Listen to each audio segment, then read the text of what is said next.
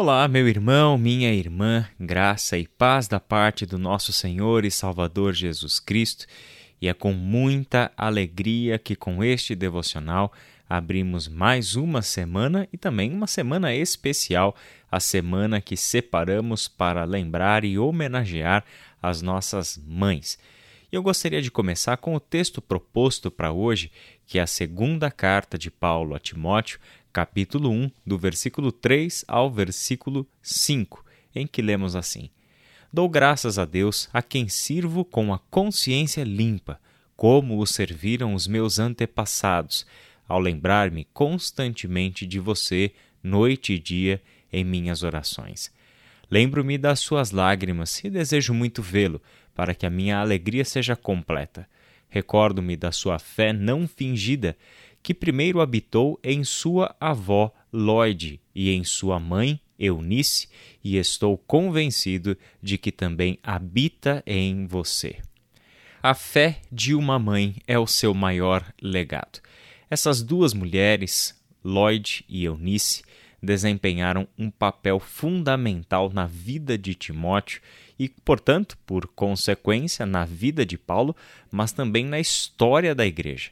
Precisamos sempre dimensionar que as ações que nós realizamos na nossa vida nunca param em nós, nunca param naqueles que foram o alvo da nossa boa ação, mas sempre ecoarão por toda a eternidade, desde que coloquemos toda a nossa vida em missão neste mundo em parceria com o nosso Deus. A segunda carta de Paulo a Timóteo é como um testamento. Paulo está escrevendo ali as suas últimas palavras para o jovem que ele considerava como um verdadeiro filho na fé. Isso ele disse tanto em 1 Timóteo 1:2 como também no capítulo 2 de Filipenses. O final da segunda carta a Timóteo chega até ser emocionante. Existe ali um misto de tristeza e de esperança com encorajamento. Paulo deixa claro que o dia da sua morte está chegando e que assim ele gostaria muito de ver Timóteo para um tempo de despedida presencial. Vista dessa maneira, essa carta ganha um tom diferente para nós. Talvez seja por isso que Paulo expressa nesse texto tanto sentimento. Ele fala da gratidão a Deus por Timóteo, fala que ora por ele noite e dia, fala do seu desejo de reencontrar o seu filho na fé e que a expectativa desse encontro é que aconteça cheio de alegria, um desejo de sentimento expresso por alguém que está por perder a sua vida, isso é muito emocionante. Por fim, Paulo acaba por revelar o motivo de sua ação de graças a Deus, que era a fé sincera, não fingida, de Timóteo. Portanto, a fé de Timóteo era o motivo da oração de gratidão a Deus. Vamos lembrar como que essa caminhada entre Paulo e Timóteo começou lá no livro de Atos, capítulo 16. O primeiro encontro entre eles aconteceu na cidade de Listra, foi justamente no início da segunda viagem missionária do apóstolo Paulo. Aquele foi um tempo muito difícil para Paulo, porque ele havia acabado de perder a companhia do seu grande amigo e até então parceiro de viagem missionária, que foi Barnabé. Eles não conseguiram chegar a um acordo quanto a levar João Marcos na viagem. Esse desentendimento fez com que eles se separassem e agora, sem o seu grande amigo Barnabé e sem o jovem discípulo João Marcos, Paulo acaba chamando Silas para o acompanhar na segunda viagem. Na primeira viagem, o grupo foi formado por dois discípulos experientes e um jovem. Os experientes eram Paulo e Barnabé e o jovem era João Marcos. Em Listra, Assim, decidem levar Timóteo junto na viagem, formando uma equipe no mesmo padrão da anterior: dois discípulos experientes, Paulo e Silas, e também um jovem, Timóteo. Lucas, que escreveu o livro de Atos, conta para nós que Timóteo era um jovem admirável. Todos da cidade davam bom testemunho dele. Lucas também nos informa que a sua mãe era uma judia convertida e seu pai era grego, isso é, um homem não convertido a Cristo Jesus. Muitas famílias, desde o tempo do Novo Testamento, tinham uma estrutura semelhante. Apenas a mulher, apenas a mãe ou o homem se convertiam a Jesus. E isso parece ter sido tão comum que Paulo precisou dar longas instruções sobre como os irmãos deveriam proceder quanto aos casamentos por causa desse aparente problema. Agora, vamos voltar ao texto de 2 Timóteo. Paulo expressa sua gratidão pela fé de Timóteo. Expressa também o seu desejo de reencontrá-lo. Mas, ao falar disso, ele nos diz algo muito especial. Ele ora por Timóteo e deseja rever o jovem, porque se lembra de suas lágrimas. Possivelmente aqui Paulo se refira à despedida dos irmãos da igreja na cidade de Éfeso, conforme lemos em Atos 20, de 36 até 38. Outra possibilidade é que Paulo se lembra das lágrimas de despedida entre ele e Timóteo no tempo em que Paulo foi preso pela segunda vez. Não é possível a gente ter certeza quanto ao evento a que Paulo se refere. É certo que as lágrimas de Timóteo marcaram profundamente a amizade entre esses dois. E por duas vezes, em apenas três versículos, Paulo faz referência ao papel que a fé e a consciência dos antepassados exercem em nós. Paulo afirma servir a Deus com a consciência limpa, da mesma forma que os seus antepassados serviram. Ao falar de antepassados, Paulo se refere à boa formação judaica que ele recebeu de seus pais e de seus mestres. Paulo se orgulhava ao falar sobre a sólida formação que recebeu no judaísmo. O ambiente familiar de Paulo exerceu um papel decisivo na vida dele, que é o conhecimento das Escrituras e o amor zeloso pelas tradições dos seus antepassados. Ao conhecer a Cristo, claro, as convicções de Paulo foram profundamente abaladas, no entanto, seu amor a Deus e o conhecimento das Escrituras jamais se abalaram.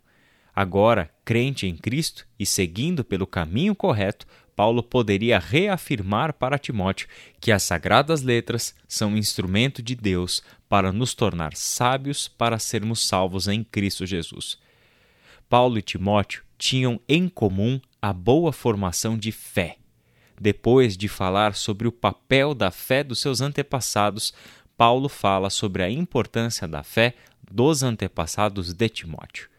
Dois nomes apenas são citados: Lloyd e Eunice. Respectivamente, estas são a avó e a mãe de Timóteo. Duas mulheres, duas mães, uma dupla fonte de sabedoria, firmeza, conhecimento e fidelidade a Deus estão por trás da fé sincera do jovem Timóteo. Nenhuma referência é feita ao pai dele. A fé sincera que Timóteo recebeu de Lloyd e de Eunice é uma fé sem descompasso entre a relação íntima e pessoal com Deus e a demonstração exterior dessa fé. É uma fé sem máscaras. É uma fé que não é hipócrita exatamente o que Timóteo experimenta e expressa em seu mundo exterior é o que ele vive com Deus em seu mundo interior. Isso é uma fé sincera, isso é uma fé não fingida. Outras passagens do Novo Testamento também mostram e exaltam a sinceridade da fé de Timóteo. Por exemplo, Filipenses capítulo 2, de 19 a 24. Isso tudo me faz pensar na responsabilidade e também no privilégio que uma mãe cristã tem ao criar os seus filhos e filhas. Mesmo em uma família em que o pai não é temente a Deus, Lloyd e Eunice criaram Timóteo e deram ao menino o que elas tinham de mais valioso. O seu bem mais precioso era a sua fé no Deus vivo e verdadeiro e em Jesus Cristo, o Filho amado de Deus. A herança que elas deixaram para Timóteo foi muito mais valiosa do que bens, do que posição social, nome ou qualquer outra coisa que pertence a este mundo perecível. Elas deram a Timóteo um bem eterno, deram a Timóteo algo que era delas, uma fé que agora habita, uma fé que agora vive em Timóteo. Lloyd e Eunice foram os fundamentos da fé de Timóteo. É certo que mães, em contextos e em estruturas familiares diversas, podem estar ouvindo essas palavras. Pode ser que o seu lar seja estruturado e seja cristão, mas também pode ser que o seu lar seja dividido.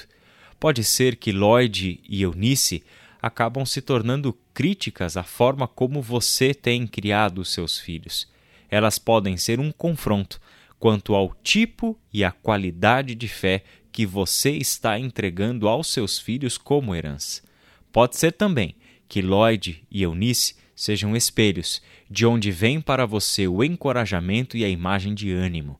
Qualquer que seja o seu caso, eu quero que você saiba que a vida ainda não terminou e nem está tudo acabado. Arrependimento e transformação de vida são passos vitais de uma fé sincera que queremos que habitem em nossos filhos. Perdão e cura são respostas que Deus nos concede e que colocam um chão para que os nossos pés tenham onde pisar e recomeçarmos assim a nossa caminhada. Lloyd e Eunice não nasceram discípulas de Jesus. Ninguém nasce assim. Timóteo viu elas se arrependerem e se converterem ao Senhor. Timóteo observou a transformação de mente, o júbilo pela salvação, a intimidade com o Senhor crescendo na vida delas. Timóteo viu duas mulheres buscarem conhecer a Cristo e moldar cada aspecto de suas vidas de acordo com seu ensino.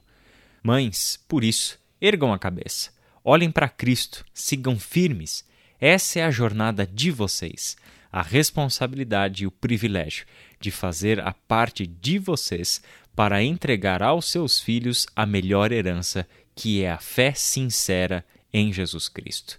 Vamos orar?